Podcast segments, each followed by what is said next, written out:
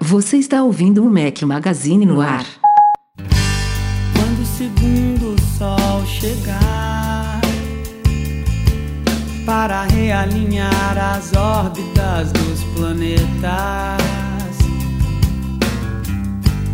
Fala galera do Mac Magazine, bem-vindos ao Mac Magazine no número 154, Johnson Nacional, sugestão do Anderson Silva e a querida Cássia Heller. Ah, então por você tava cantarolando agora antes de começar isso. Ficou no subconsciente. Bom dia, boa tarde, boa noite a todos. Rafael Fishman aqui com meus dois companheiros inseparáveis. Breno Mazzi vai ficar até o final hoje? eu voltei, vocês viram, já tô fazendo piadinha, tudo, enchendo o saco do Rafa, então quer dizer que eu estou melhor. Eduardo Marques com seu microfone Ó, supositório. Gostaram, gostaram do ônibus que passou aí agora? Cara, eu juro que eu Cara. não ouvi dessa É, vez. agora acho que vai ficar bom, hein? Acho que Então, vai ficar então bom. eu consegui ajustar aqui essa bagaça. Pra situar a Vambora. galera aí, vocês devem ter percebido nos últimos dois podcasts, pelo menos, que quando o Edu falava, ficava um ruído de fundo grande. A gente tava aqui, antes da gente começar essa gravação, te- testando múltiplas configurações do supositório dele. pra ver se fica melhor. Tomara que fique dessa vez, até porque facilita o trabalho do nosso querido editor charado Edu, Eduardo Garcia. Porra, se, Bom. se o meu supositório de vocês é o quê? Essa é uma, é uma Cara, o meu é um microfone super bacana aqui da, da É, tá bom, tá bom. Não é não, Branco?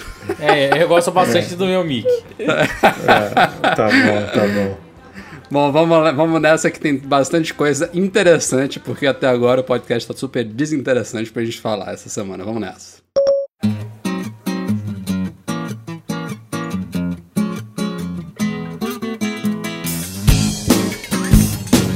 No dia que a gente soltou o penúltimo podcast, a gente soltou pela manhã da quarta-feira, foi até excepcionalmente, aí normalmente a gente publica no final da quarta-feira, o Edu virou a madrugada editando aí o podcast pra vocês. Saíram todas as últimas versões dos sistemas operacionais da Apple, duas delas estavam em beta, uma foi surpresa. Saiu o iOS 9.1, OS 10.11.1 e a surpresa foi o WatchOS 2.0.1. Enfim, uma salada aí de números, mas o importante é que é, de uma maneira geral, o que eu posso falar sobre esses sistemas é que é, eles agora estão como eles deviam ter saído originalmente, né? Tanto o iOS 9 quanto o El Capitan. O WatchOS foi, não só não teve betas, como foi talvez o menos significativo dos três aí. Mas em termos de sistemas, a gente sabe que a, a última, a única novidade aí visível deles foram os novos emojis, são 150 novos emojis. É, esse número é, até surpreende um pouquinho, mas é 150 porque incluem vários deles aquelas variações de cor de pele, então na verdade não são 150 diferentes, são um número X aí menor que 150, contando com essas variações todas aí que a Apple está oferecendo agora. Mas entre eles está o polêmico e aguardado por muitos emoji do dedo do meio e entre outros super bacanas que, que vieram nessa, nessas atualizações aí. É uma, uma novidade tão besta, mas que estimula muita gente a atualizar os sistemas logos para ter acesso a elas, tão úteis, digamos assim, tão utilizados que são os emojis hoje em dia, né? Mas de uma maneira geral, como eu ia falando, os sistemas agora estão bem redondinhos, eu acho. É, os bugs que estavam me irritando nos dois, principalmente o iOS e o iOS 10, foram praticamente todos sanados. Agora não tem absolutamente nada me incomodando para valer aí neles. Porra, que vocês acham? eu, Quais que eram eu esses tenho- bugs, Rafa? Não, eu digo em questão de instabilidade. O iOS 9 até o ponto- o 9.0.2 ainda não estava 100% suave aqui as animações. Mesmo no iPhone 6, no 6S eu já, já diria que ficou mais bacaninha, porque também não tinha como não ficar. Mas no iPhone 6 é, eu ainda senti algumas animações meio que travando, então eu acho que a Apple arrumou esses probleminhas. Na mesma coisa no OS 10. ponto- no, no, El, no El Capitan.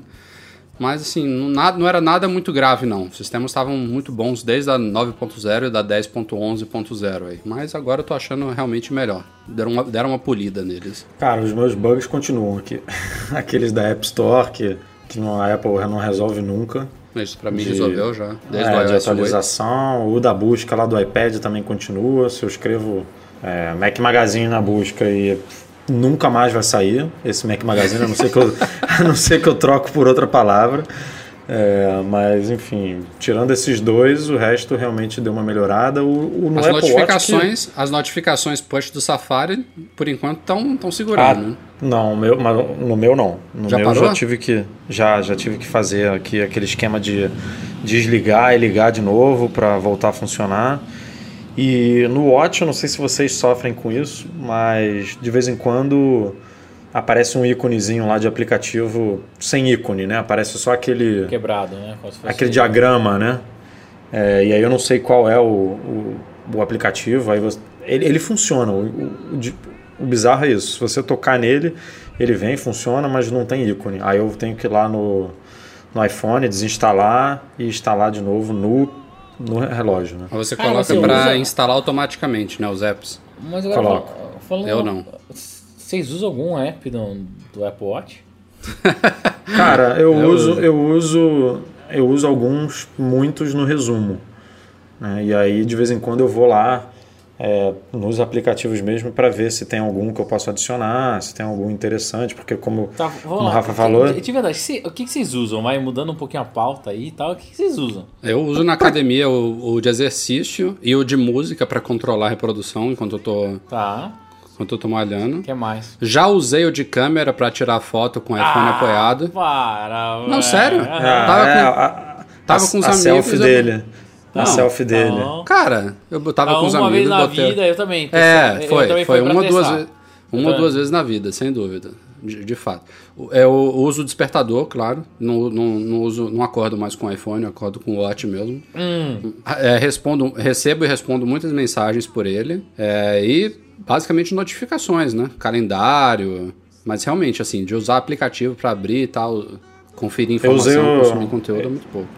Eu usei o remote no final de semana para controlar a Apple TV, curti. Eu não sabia onde é que estava o controle e o meu iPhone estava longe. Aí eu falei, ah, vou, vou fazer aqui pelo remote. Foi a primeira vez que eu fiz, eu gostei. É, eu uso direto timer na cozinha, mas aí eu Ah, eu também, eu também. Mas também é a Siri. não- É a Eu, Siri, eu né? faço- É. eu Pela falo com a Siri. Siri. É, É, pela Siri. isso é verdade. É, muito. previsão do tempo, uso bastante também. Tipo, os, os básicos, né? Calendário, isso tudo. Não, é que Eu assim, uso eu tava- agora Eu, eu tenho O, notificação de jogo do Flamengo, que eu poderia desligar agora, porque só perde, então não tá legal. não tá servindo para nada. É, tô, tô recebendo agora as notificações do, do- dos posts do Mac Magazine pelo Telegram no relógio. Então tá legal isso também. Também É, eu não, assim, sinceramente não uso o Telegram, mas gostaria que tivesse aquele papo que todo mundo fala, né? Ah, se tivesse uma base de usuários maior e tal. É um aplicativo mais legal do que o WhatsApp, é mais completo, mas tem meia dúzia de contato meu lá, então não uso quase para nada. E agora com a novidade do Mac Magazine, botei ele para funcionar aqui no relógio. É, mas basicamente isso. Tem um aqui que controla o, o meu plano de dados do, é, do celular, né, que eu deixo aqui também no resumos. O chegou aí dos nossos amigos da Meia de Sampa, eu deixo aqui no resumos também. É o Flight Track, que agora a gente não está viajando, é MM Tour nem nada, mas eu deixo aqui também. Tem É, alguns, cara. é eu que gosto de é- ficar, assim, semanalmente eu dou uma navegada, assim. No Bank também deixo aqui para receber as notificações. Tem o Uber, 99 Táxi. Tem, tem alguns, cara, que eu uso. É é que assim, hoje eu tava discutindo com o pessoal sobre utilizar, o, modo de utilizar melhor o Apple Watch. E depois de conversar com umas 10 ou 12 pessoas que tem, para mim ficou mais claro ainda que ele realmente é um produto 100% passivo. Você depende muito mais de notificação e ativação do app para o usuário do que o usuário para o app. Então ele é um negócio que fica pendurado no teu braço e ponto. Eu mesmo uso super pouco os apps. Eu vejo ah, quando eu- agora estou caminhando, então uso um pouquinho o de saúde e é notificação e pronto, cara. É- Ele é Cara, a primeira básico. geração, assim, a primeira geração foi focada em exercício físico, não dá pra negar isso. Tipo, foi esses três é, círculozinho aqui que a galera fica na neurose de poder Completar. zerar ele, é, completar o, o monitoramento de exercício. É, foi, o- foi o foco do- da primeira geração. Não sei se na segunda vai, vai mudar, é capaz de entrar em alguma outra coisa na jogada, mas para mim o grande diferencial dele foi esse. assim. Mas beleza, era só mais isso mesmo. É só. Achei eles Falando mega em. passivo. Pegando o gancho aí do, do Telegram, o iOS 9.1 também habilitou um recurso que já estava implementado no WhatsApp, estava esperando essa atualização, não sei porquê, que foi as respostas pelas notificações. E isso inclui também as notificações que chegam no WatchOS. Então agora dá para responder diretamente as mensagens sem abrir o aplicativo. Muito bem-vindo. Já funcionava no Telegram, já funcionava no Facebook Messenger e agora no WhatsApp também. O WhatsApp que até atualizou rapidamente, né, pro 3D Touch, a gente já falou aqui. É, Pelo menos tá- aparentemente está melhorando, vamos ver. E outra novidade também que vale comentar aqui sobre o iOS 9.1, mais focado em quem tem os iPhones novos, é que o Live Photos agora detecta quando você está baixando o iPhone. Então, antes eu, eu sofri com isso na prática, aliás, eu acho que 100% das pessoas vão notar isso uma hora ou outra, ou notariam antes do iOS 9.1, que é quando você bate uma Live Photo e você não espera aquele segundo e-mail extra para baixar o iPhone. Então ele acabava capturando justamente o iPhone baixando, apontando para o chão ou então indo para o seu bolso. É, a Apple melhorou isso no iOS 9.1, então agora as live photos que você tirar não necessariamente vão ter 3 segundos de duração. Pode ser que elas tenham menos, porque se ele detectar que o iPhone foi para baixo, se você desceu logo depois de disparar, ele corta ali a live photo, então ela pode ter agora até 3 segundos. Eu testei aqui, realmente melhorou bem isso, apesar de eu já ter me acostumado a ficar apontando pro. Porque é legal, né? Ain- Ainda vale fazer isso, porque ela tem uma duração maior. E falando em sistemas, hoje, terça-feira, 27 de outubro, a Apple já iniciou os testes do iOS 9.2 e do OS 10.11.2, as segundas atualizações aí dos sistemas operacionais dela. O WatchOS de novo não tem beta. E nada, pouca coisa se falar ainda, só basicamente correções de bugs. No iOS teve alguma coisa relacionada ao Safari View Controller, que é o aquele Safari que roda embutido nos aplicativos. Parece que ele vai receber alguns recursos que faltavam aí, que só tinham no Safari normal. E o El Capitan tem áreas de focos variadas aí, basicamente a mesma coisa de sempre, né? Gráficos, Wi-Fi, e-mail, toda aquela coisa de Mas sempre aí que a Apple. o, o 9.1 ainda teve os emojis, né? Pra justificar aí o ponto 1. O ponto 2, será que não vai ter nada pra justificar? O- Porque poderia ser ponto 1, ponto 1 fácil, né? Pelo que a gente tá vendo. É, vamos mas, ver, mas talvez ainda alguma surja. coisa, é. Eles devem colocar alguma coisinha aí. É, mas- e não tem previsão ainda, né? Pode ser que demore algumas betas aí. Não sei se vai sair já em novembro ou se fica só para dezembro. Acho que esse ano ainda sai, né? Antes de dezembro deve sair, mas não sei se vai ser uma coisa muito breve, não. Vamos acompanhando aí, pintando novidades, a gente fala para vocês. E só para fechar isso aqui, também foi muito legal essa questão dos emojis, que a Apple implementou um emoji extra lá, que não tá no, no padrão do consórcio Unicode lá, que é um emoji de uma campanha anti-bullying. A gente fez um artigo sobre isso, escrito pela nossa colaboradora Lenina. É, é aquele emoji do balão de fala com o olho no meio. E a Apple está participando dessa campanha junto de outras empresas, outras iniciativas aí, é, numa iniciativa aí anti-bullying. Ficou bem legal. É, recomendo que vocês leiam o post, vai estar linkado aí no post de divulgação deste podcast. Próxima pauta, mais para constar aqui, também uma novidade que a Apple implementou no iCloud.com no mesmo dia que ela soltou esses sistemas novos aí que a gente falou agora há pouco, que é um novo web app lá. Ele é relativamente simples, assim como o app que existe no iOS, que é o Buscar Meus Amigos, o Find My Friends, que relativamente pouca gente usa. É, é- é- é- eu diria que é mais usado entre familiares, entre parentes, mas pode ser usado de uma maneira geral, que é para você saber é, onde que as pessoas estão no mapa. Isso pode ser configurado para estar sempre ativo ou, ou você ativar temporariamente. Por exemplo, se você tiver com um grupo de amigos na Disney, é, é um, um exemplo legal de você A utilizar gente, isso. chegou, a gente chegou a usar no MM Tour, né? Usamos na MM em Tour. algum- assim, alguns tem, grupos, a galera trocou ali o Apple ID e É. tudo. E... tem algum- e algumas situações que é interessante usar o app. Ele é bem simplesinho mesmo. Você pode fazer uma geolocalização lá, definir um tempo para ele funcionar. Mas enfim, agora tem um web app no iCloud.com, você pode acessar pelo browser, eh, já que não existe um aplicativo para Mac nem para Windows. No Mac, no, no El Capitan, a Apple colocou um widget lá na central de notificações que é muito, muito simples. Então agora dá para você acessar direto pelo browser. Ele tem lá a lista lateral do- das- dos seus amigos cadastrados. Na direita tem um mapa. Basicamente isso, não tem muito o que fazer ali, mas é bom que esteja lá agora para quem usa, como eu, por exemplo. É, é interessante. Faltava. É, cara, eu uso muito por causa da família, né?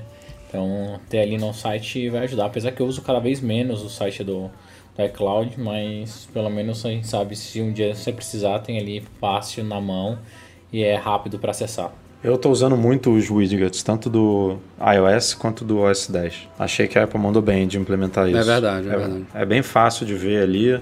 Demora um pouquinho, né, para atualizar na localização. Para atualizar é, a localização, mas achei muito maneiro. E já tinha o Buscar Meu iPhone, né? Aliás, desde sempre eu acho que lançou o iCloud.com, não tinha por que não ter esse também, demorou. Vamos ao assunto mamilos do dia. Assunto polêmico do dia. a gente falou lá no site também, acho que foi no mesmo dia que a gente publicou o podcast, já tá até meio frio aqui na minha cabeça, já esfriou o assunto, mas é, me lembro bem sobre o que se trata. Vamos lá. O Proteste, que é uma associação de consumidores brasileira, abriu um processo contra a Apple e Samsung de uma vez só, somente elas duas, alegando que ambas estão fazendo propaganda enganosa, é, comercializando smartphones e tablets com capacidades que não são reais, que não são usáveis pelos usuários. É, tem duas, duas coisas a se falar sobre isso. Primeiro é aquela questão dos gigabytes e gigabits, né? Que a gente conhece simplesmente desde sempre Aliás, as duas questões são desde sempre, mas é, essa questão mercadológica de você vender 16 gigabytes, na verdade a quantidade de bytes é, mostrada pelo sistema operacional lá em detalhes ser menor do que o que está sendo comercializado de forma arredondada, é uma coisa que existe em qualquer HD. A gente, a gente compra HDs desde a época que, sei lá, que os HDs tinham 1 GB, já era assim, você ia olhar lá os detalhes, tinham que? Os 930 megas. 960 megas, enfim, tem que fazer a continha lá dos 1024 bytes por até, cada megabyte. É, ficou até estranho não ter computadores né, nesse processo aí. Não, Apple... tem, tem, muita coisa estranha. É, é. Porque Apple e Samsung comercializam computadores. Né? Exato, exato. Essa, essa é a primeira discussão, essa questão do arredondamento e do uso de é, gigabytes em vez de você falar de, de um total de bytes exatamente oferecidos. A segunda parte diz respeito justamente ao espaço que o sistema operacional e os apps que vêm instalados nele ocupam.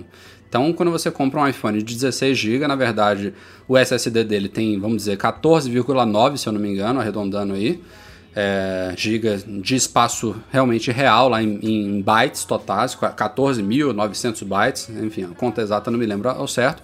E aí você tira mais 1 GB e meio, vamos dizer, do sistema operacional e dos apps, e no final das contas, aqueles 16 GB viram para o usuário uns 12 ou 13 GB para ele usar, ele ter espaço útil realmente no momento que ele liga o aparelho tirado de fábrica. Então o protesto está alegando justamente isso, que essas empresas têm que mudar imediatamente a forma como elas comercializam seus smartphones e tablets e que inclusive devem pagar multa proporcional de acordo com a quantidade de gigas e megas que ficaram faltando em todos os aparelhos que elas comercializam. Então tem lá tabelinhas é, de iPads, de iPhones e de alguns modelos de aparelhos da Samsung, só alguns mesmo, porque se ela botasse todos, até agora estaria montando a tabela. E aí, e no caso da Samsung, inclusive pior a coisa, as diferenças são bem maiores do que no caso da Apple. Mas enfim, começa já por aí pelo que o Edu falou por que computadores não estão no meio. Aliás, não só computadores, mas bota aí pendrive, bota HD, que também são comercializados com valores arredondados e não estão nesse bolo. Eles só não vêm com sistema operacional e apps instalados, mas computadores, smartphones e tablets de qualquer fabricante. Não é Apple e Samsung, é qualquer uma. É... Bota, bota, tudo, né, cara? Até pendrive entraria Tudo, é tudo. Tipo, tem, que, tem que colocar tudo. tudo. E é um processo que se tivesse que ter sido pensado, ou seja, se tiver alguma lei brasileira tivesse que ter sido alterada com relação a isso, pô, tinha que ser tudo feito isso na década de 90, talvez até na década de 80, sei lá. Por que, que isso agora em 2015? E por que só com smartphones e tablets e por que só com Apple e Samsung? É essa, essa incoerência que eu questiono. É, não estou indo contra o direito do consumidor, até porque eu sou um consumidor.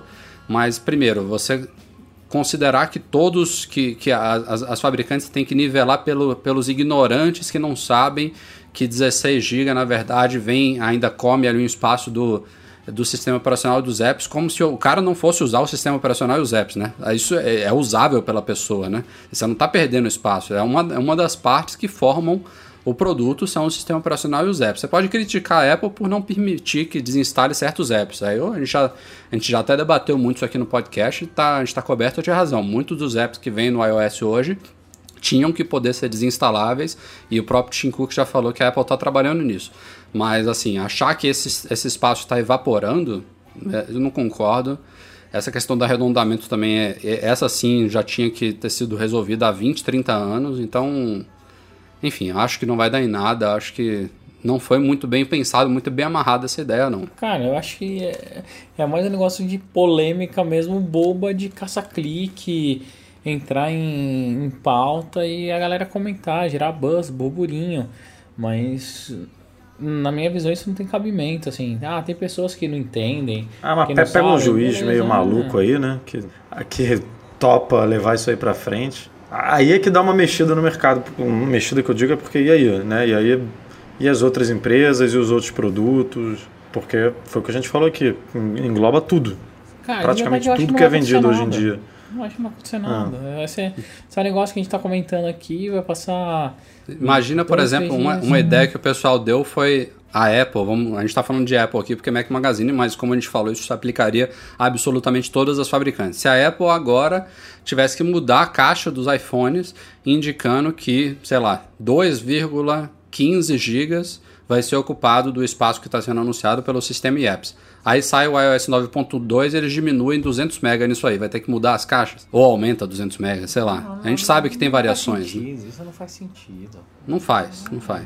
Outra, outra sugestão que deram também foi os computadores que tem que entrar, smartphones e tablets terem que, terem que vir com um drive à parte para dedicado ao sistema operacional e os apps e outro drive ser 100% livre para o usuário. É. Ah, tá doido. Cara, não tem cabimento. Não Juro tem. que se a gente não vai discutir isso.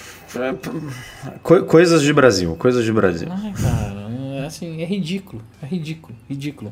Não tem outra palavra pra expressar a minha opinião que não seja ridículo. Assim, desde que o mundo é mundo, né, quando você tinha as coisas instaladas no seu PC que usava disquete, é isso. E agora a gente vai querer mudar? Só porque a Apple e a Samsung, que hoje estão mais na mídia, dá pra fazer mais oba-oba. Vale a pena discutir isso, Rafa. Na boa. É. E aí o pessoal já começa a fazer analo- analogia com carro, né? Que você compra um carro 2.0, ele não tem 2 mil. é, não, não tem um carro de 2 mil litros, né? É, exatamente, é sempre arredondado também. Ou então quando você compra 3 quilos de carne, você tem que eliminar gordura, enfim. ah, ah, por aí vai, né? As coisas. Mas é, mas é bem por aí mesmo. É difícil você comprar, pagar por uma coisa e receber. Né? Você, você, compra, você assina aí a, a nossa banda larga brasileira e recebe quantos por cento? Né? É. É, eu, eu- assim, como a gente falou, eu, Breno, Edu, todos nós somos consumidores. Eu, quando eu me sinto lesado por alguma coisa, eu vou atrás dos meus direitos, independente de ser Apple ou qualquer outra empresa, aliás, de qualquer outro segmento. Mas eu acho que nesse caso é. Não, não, não tá batendo, eu não concordo e não me sinto representado pela associação, que por sinal diz que esse valor, que se eles conseguirem, o que eu acho improvável, vai ser direcionado a um fundo e tudo mais, ou seja, não é um valor que vai voltar para os consumidores que teriam sido supostamente enganados pelas empresas. Só aí você já vê que tem treta. Ó a treta, vamos lá. Na semana passada a gente divulgou no Mac Magazine em primeira mão algumas informações sobre a chegada dos iPhones 6S e 6S Plus ao Brasil. Uma delas, a Apple já confirmou hoje, dia 27 de outubro, que a data de lançamento dos aparelhos, conforme a gente tinha falado, vai ser no dia 13 de novembro, uma sexta-feira, uma tradicional sexta-feira. A Apple não confirmou outra coisa que a gente trouxe no post, que é a possibilidade de uma pré-venda acontecer a partir da semana anterior. No dia 6 de novembro iniciaria a pré-venda, uma semana antes, com os aparelhos sendo lançados de fato no dia 13 de novembro. Por enquanto ela falou só da data. E a outra coisa que ela também não confirmou ainda são os preços que a gente obteve aí. A gente, a gente divulgou uma possível tabela completa, ainda não é oficial, mas os preços até me surpreenderam, surpreenderam boa parte dos leitores positivamente. A gente, basicamente, a maioria das pessoas está meio que torcendo que seja isso, porque diante dos reajustes recentes, a expectativa era muito pior. Mas a justificativa, se forem esses valores mesmo, é que os iPhones são montados, podem ser montados no Brasil, e com isso a Apple poderia segurar um pouquinho aí essa disparada de preço que a gente viu aí, muitos dos produtos custando é, absurdamente mais do que a gente estava acostumado, mesmo com o dólar arredondando a uns 4 reais. Mas enfim, os valores são de 3.999, ou seja, 4 mil para o iPhone 6S de 16 GB, indo até 4.899 para o 6S Plus de 128 GB. Então, 4.900 aí para o modelo top de linha, 4 mil para o modelo de entrada. É, realmente, assim, eu, se fosse chutar, eu chutaria mais. Eu tô torcendo, apesar de serem valores ainda caríssimos para um telefone celular, um smartphone, por mais animais que sejam esses iPhones. Eu publiquei inclusive neste último final de semana o meu review completo do iPhone 6S. Espero que vocês tenham lido, espero que vocês tenham gostado. Mas é difícil dizer que o aparelho vale isso, né? É, é muito dinheiro para um telefone celular. Não que a gente tenha pago muito abaixo disso, né? Comprando nos Estados Unidos, a coisa não tá fácil para ninguém, mesmo você comprando lá, não pagando impostos. É, inclusive, inclusive a gente gastou bem, bem perto, né? Assim. É, foi, foi, a diferença foi muito pequena, realmente. Inclusive, se você fizer a conta hoje de você comprando lá, pagando imposto local, né? Uma média de uns 7%, o dólar do cartão de crédito, que é muito maior do que o dólar comercial, que a gente está vendo aí nas notícias, e mais IOF de 6,38%, não fica muito diferente. Lembrando que esses valores seriam parceláveis em 12 vezes, então à vista, que é o, que, o valor que você tem que comparar de fato com os Estados Unidos, tem 10% a menos. Então a gente falaria aí de 3.599 para o 6S de 16 GB até 4.409,10 centavos para o 6S Plus de 128 GB. Enfim. Para você ver como é. é. É uma coisa meio dicotomia, mas vamos torcer que seja isso mesmo. Porque poderia e pode ser muito pior. É, é isso que eu ia falar, cara. Como tá louco hoje em dia, né? A gente comemorando porque um celular vai chegar no Brasil acima de 4 pau. É. Ah, que legal, só vai custar 4 mil reais, que bom. Ufa, que alívio, né? Podia ser 5,5, 6. Ó, oh, cara, é, é muito surreal isso, é absurdo absurdo. Eu acho que tá todo mundo perdendo noção de dinheiro, cara. É... Tá, não, cara. O, o, o, aquela cordinha que você bota para segurar o controle remoto da Apple TV custar cento e cacetadas reais é, é surreal, cara. cara. É surreal. A gente vai falar disso já tipo, já. É uma é cordinha, surreal. cara. É, é, é, muito louco. Né? tipo, 100, 100 reais é dinheiro de pinga hoje em dia, cara, no nosso país. Como é que pode? Não, e daí tem nego que reclama porque tem que pagar alguma coisa que custa 20 reais, 30 reais. É, a percepção de valor do brasileiro tá muito maluca, cara. Tá muito maluca. É, é um negócio meio surreal, mas vamos lá. Espero que sejam esses preços mesmo que a gente publicou. É, ficarei feliz de verdade, porque todo mundo achou que era mais alto. E que ótimo! Espero que a Apple fique mais sensibilizada e que desse alguns valores. Ou que a nossa economia fique mais tranquila e que é, com isso a Apple possa dar um valores mais justos para todo mundo ter acesso a algumas coisas. Mas Cara, Mas só, fa só fazendo uma comparaçãozinha aqui para a gente tentar situar esses valores, os iPhones 6 e 6 Plus, que continuam vendo no Brasil, eles vão hoje de 3.199 a 3.799, ou seja, 3.200 a 3.800. Pegando esse modelo topzinho aí, que é o 6 Plus de 64 GB, porque o de 128 não é mais vendido, ele tá 3.800 no Brasil e nos Estados Unidos, que também ele continua à venda, ele custa 749 dólares, que é exatamente o mesmo preço do 6S Plus de 16 GB, ou seja, é, a gente está falando aí que o aparelho que hoje nos Estados Unidos custa a mesma coisa que esses 6, é, aqui no Brasil de 3.800, ele vai chegar por 4.599. Não, desculpa, 4299. Então tem uma diferença ah, aí tem. De, de 500 reais aí para um aparelho que custa a mesma coisa nos Estados Unidos, né? Então só aí já é um motivo meio que para crítica. Será que o aparelho atual está mais tá muito barato ou será que o novo está muito caro, né? Se isso se for assim mesmo, né? Porque como a gente falou, tem gente apostando em muito mais e, e esses valores não foram oficializados ainda pela Apple. Mas já tem uma, uma diferença aí, por quê, né? É, Brasil. Enfim, logo logo a gente deve ter essa confirmação aí. Vamos ver se vai rolar essa pré-venda mesmo a partir do dia 6 e a gente vai acompanhando e avisando para vocês. Vai ter fila? Pior que vai, cara. pior, pior, que vai. 4 mil que já. Não, mas se, tiver, se rolar mesmo a pré-venda, eu acho que ano passado teve, né? A fila foi bem, bem pequena. A gente é, foi até cobrir lá tavam, no... Já estavam é. é altos, mas estavam bem menores que esses, né? É, a gente foi lá, eu fui lá no Village Mall, na loja da Apple, tinha uma filinha, mas bem tímida, bem pequena.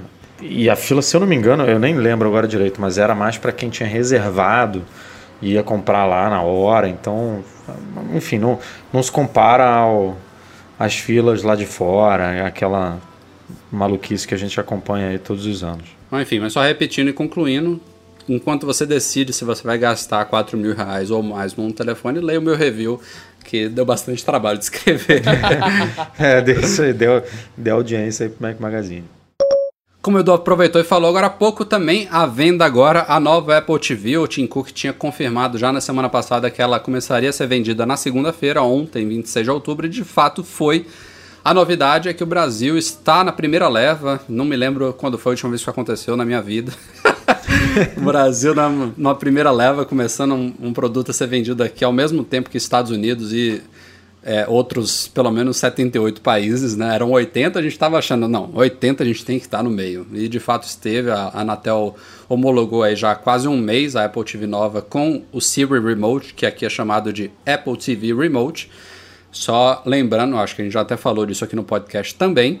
O controle em si é o mesmo, inclusive tem o íconezinho da Siri nele, lá do microfone, mas a Siri na Apple TV nova ainda não funciona em português. Então, por aqui, quando você acionar isso aí, se você tiver com ela configurada em português, ele vai abrir a interface de busca normal.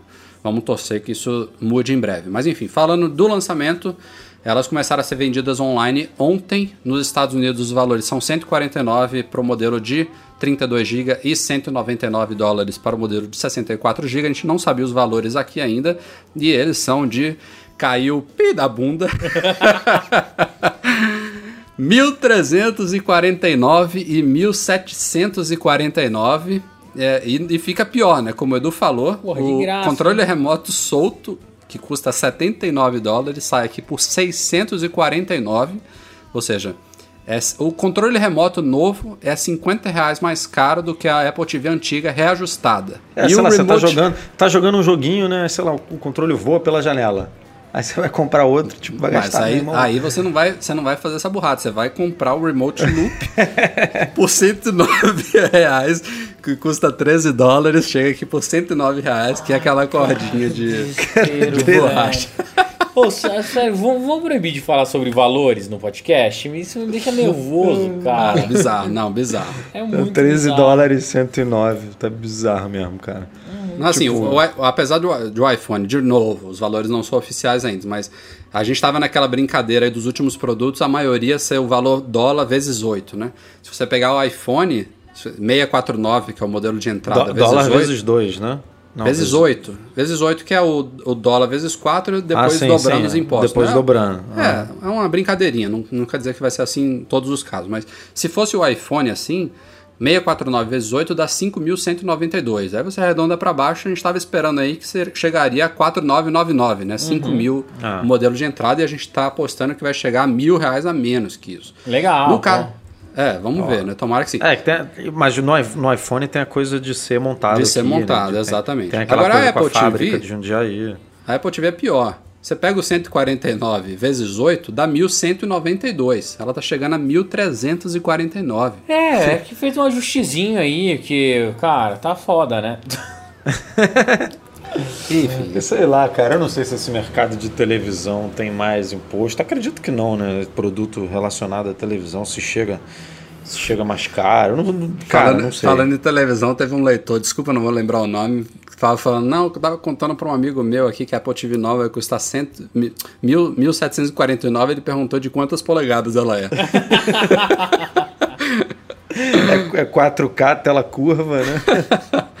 É foda mesmo. Para um, Assim, o produto sensacional, sempre recomendei a Apple TV para todo mundo, mas não, não tá... tá difícil, cara. Tá é difícil. Assim, ó, a, a, dica que eu dou para quem tá querendo comprar uma Apple TV antiga, entra nos sites aí de e-commerce que ainda tem ela por 200 e poucos reais, tá? Eu comprei uma ontem neles. Então você aí é, acha continua, assim, é um produto que está mudando muito, né?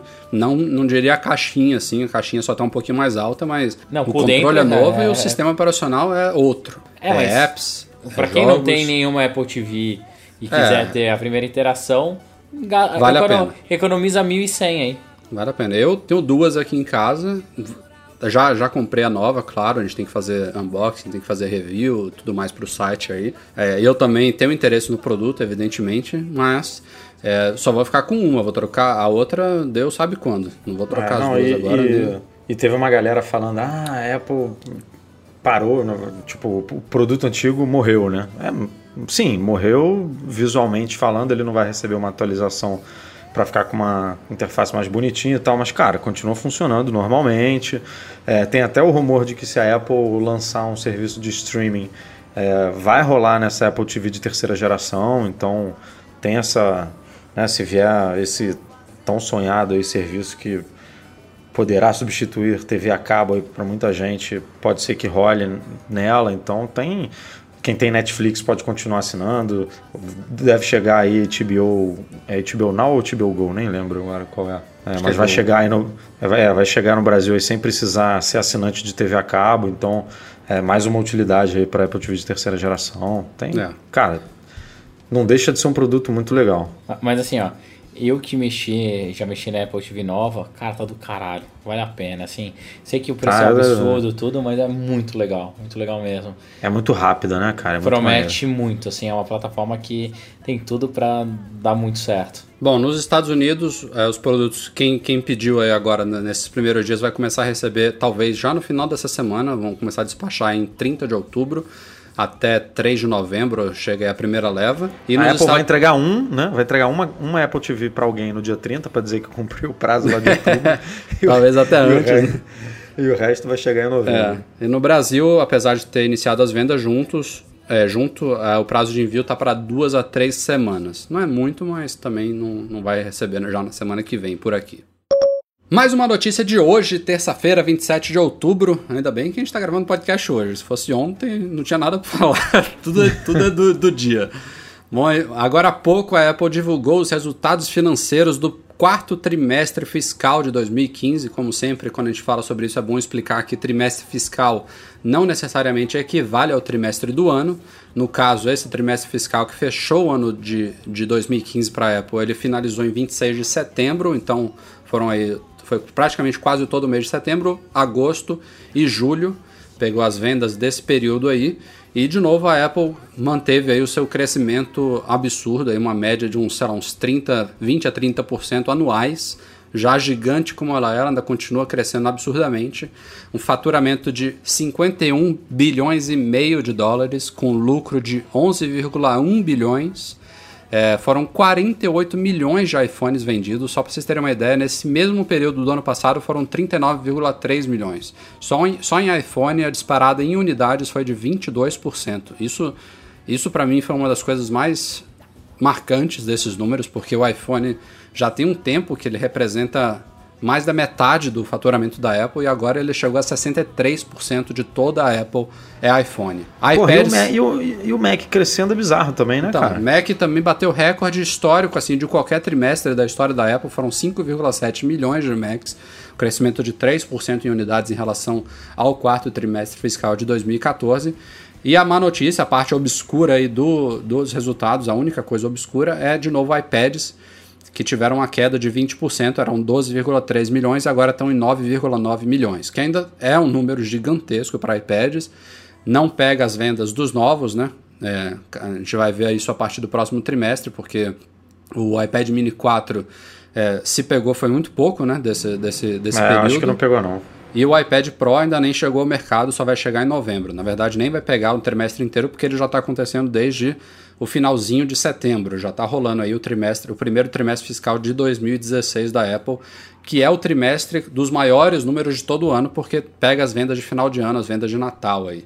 Só para vocês terem uma ideia, esse de novo, a gente teve 51 bilhões e meio de faturamento, a Apple está estimando para o próximo entre 75,5 e 77,5 bilhões. Isso em um trimestre só. Ei. O que, o, o que só a estimativa já é o recorde da é, empresa. É, já é o tipo. recorde histórico. É. E ela normalmente bate a estimativa dela, né? Ela nunca, ela nunca fala, ah, vou faturar 75 e fatura 73. Tipo, ela sempre joga ali o número um pouco para baixo para surpreender o mercado, digamos assim. Exato, então, exato. Tipo, vai chegar aí a 76, 77, 78. E é dinheiro que não dá nem para contar, meu amigo. Chato, tipo, né?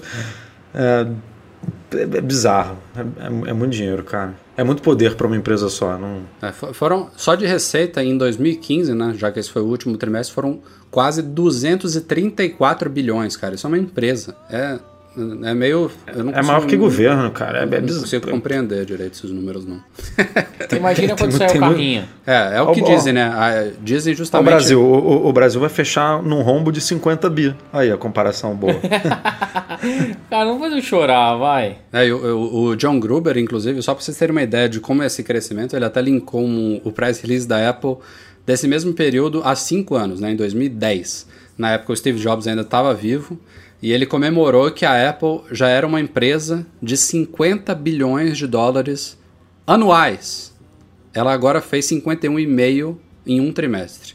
Que não é o maior trimestre do Que ano. não é o maior, é. Que não é o maior. Daqui é a pouco, muito dinheiro. Daqui a pouco ela E tem comemora cinco 50 anos, cara. bilhões por mês. e depois 50 bilhões por quinzena, quem sabe muito em breve por dia. É isso. Bom para os acionistas e para quem trabalha lá, né? Porque a gente tá na mesma. Não, agora você tem aí um, um iPhone com desconto, 4.500 reais aí, ó, que baratinho. É, né? Enfim, vamos acompanhando aí. A gente vai, ainda hoje ou amanhã, a gente vai trazer mais detalhes aí sobre esses resultados financeiros da Apple. Tem uma conferência que rolou, que tiveram algumas outras detalhezinhos anunciados, a gente vai falando para vocês. Como sempre, antes da nossa leitura de e-mails, dois recadinhos aí, já virou tradição aqui sobre Mac Magazine. O primeiro deles sobre a nossa loja MM Store, que fica em store.macmagazine.com.br.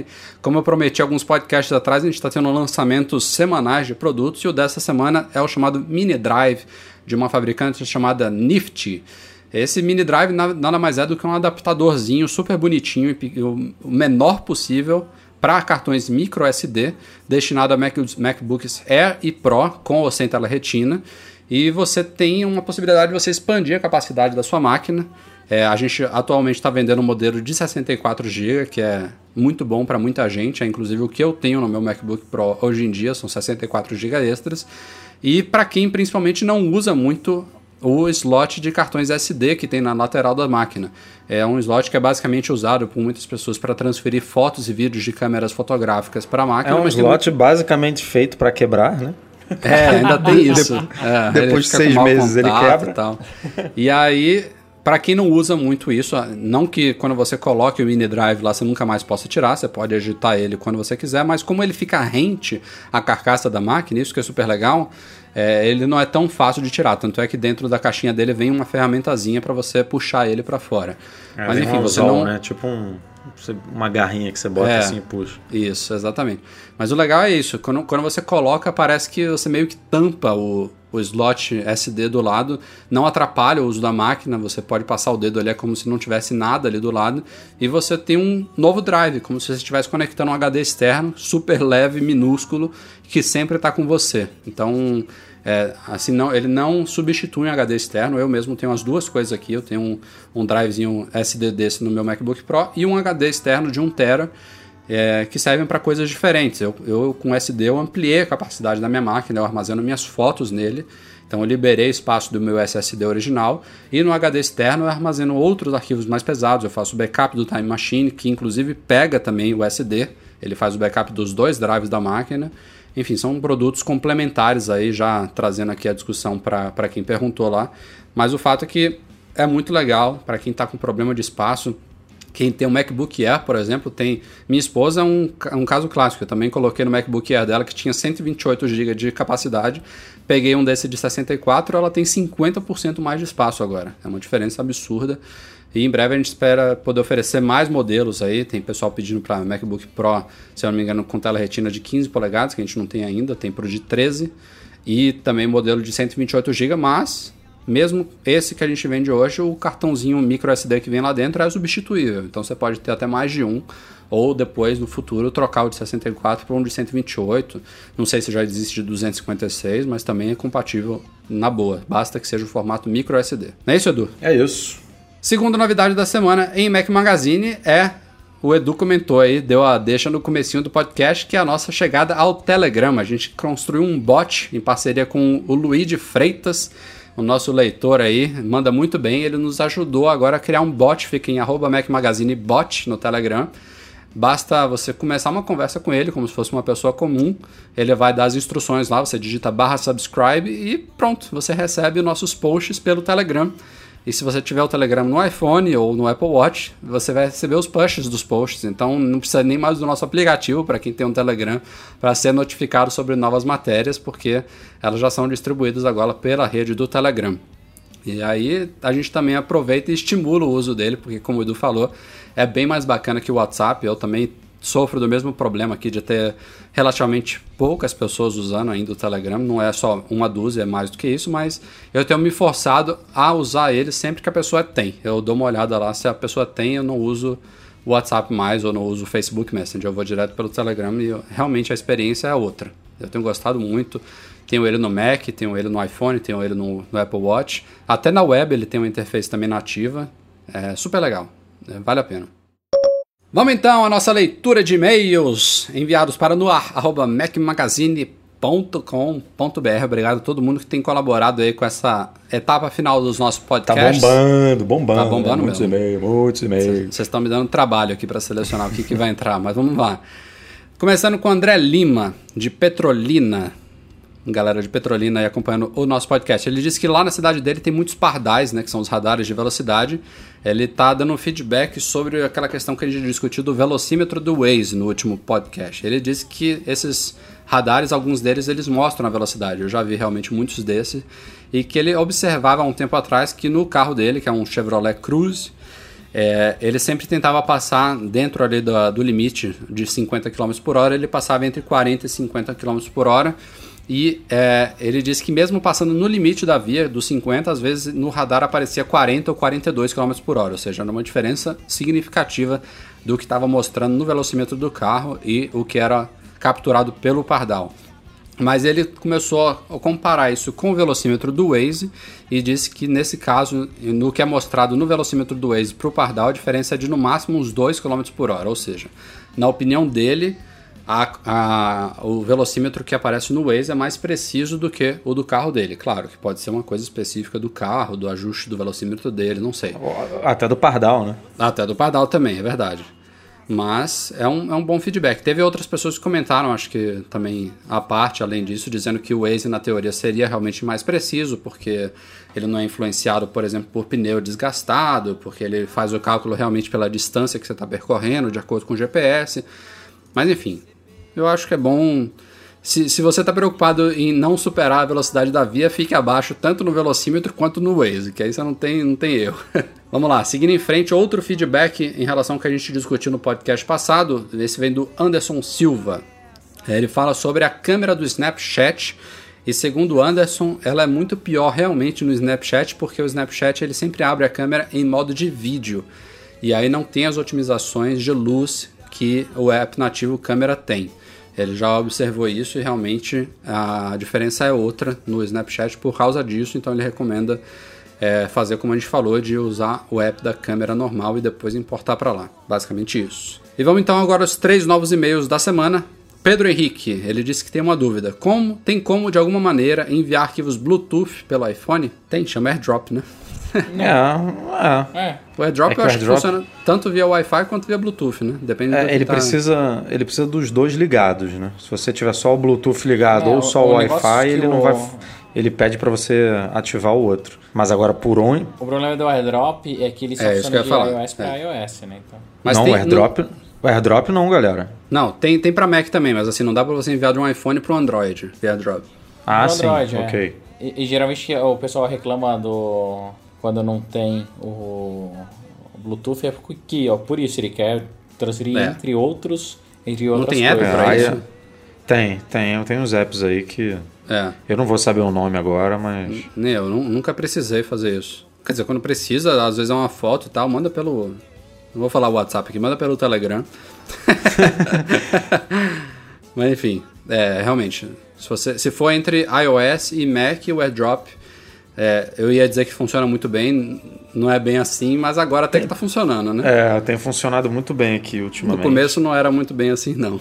Vamos lá, Cristiano Santos, o segundo e-mail. Surgiu uma dúvida, queria saber se vocês, de vocês se é possível fazer isso. Dá para trocar o botão do iPhone 5 pelo do 5S, ou seja, colocar o Touch ID no iPhone 5? Não.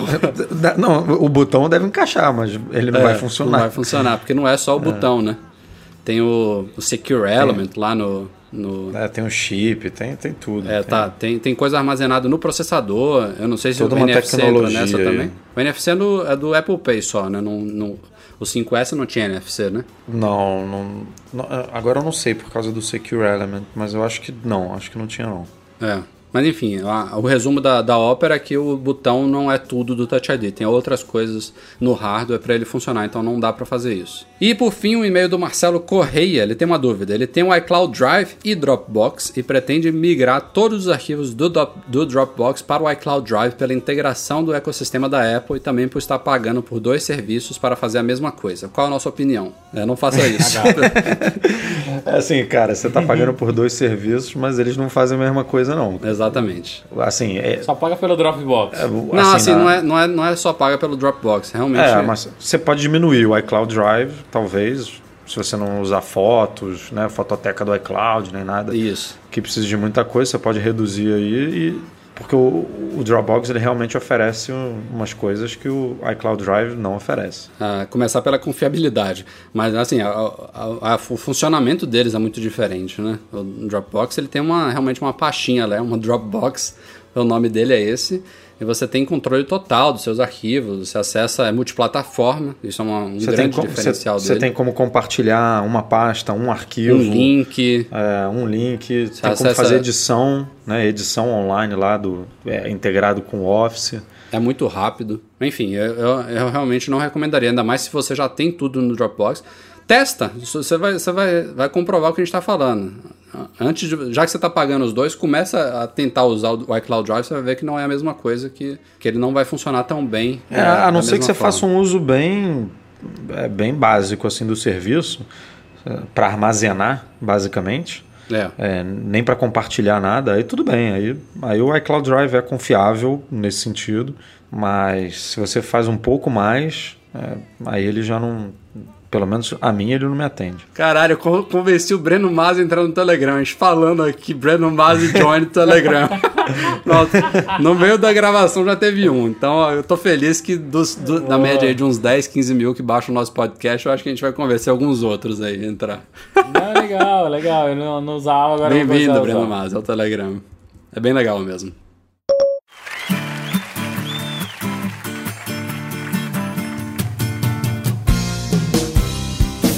Bom, galera, é isso. Esse foi o Mac Magazine no ar número 154. Valeu, Breno e Edu, e até semana que vem.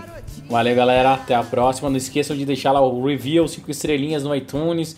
Isso é compartilhando e ajuda a gente aí. Isso aí, cinco- como sempre, só vale cinco estrelas, hein, galera? Nada de três, quatro, isso aí, pô, faz com a gente não que a gente não merece. Nosso agradecimento especial e tradicional aos nossos patrões, todo mundo que nos apoia lá no Patreon e ao Eduardo Garcia pela edição deste podcast. Valeu, galera. Obrigado pela audiência. Um abraço a todos e até semana que vem. Tchau, tchau. Eu sou poeta não aprendi a amar. Quem sabe eu ainda sou uma garotinha.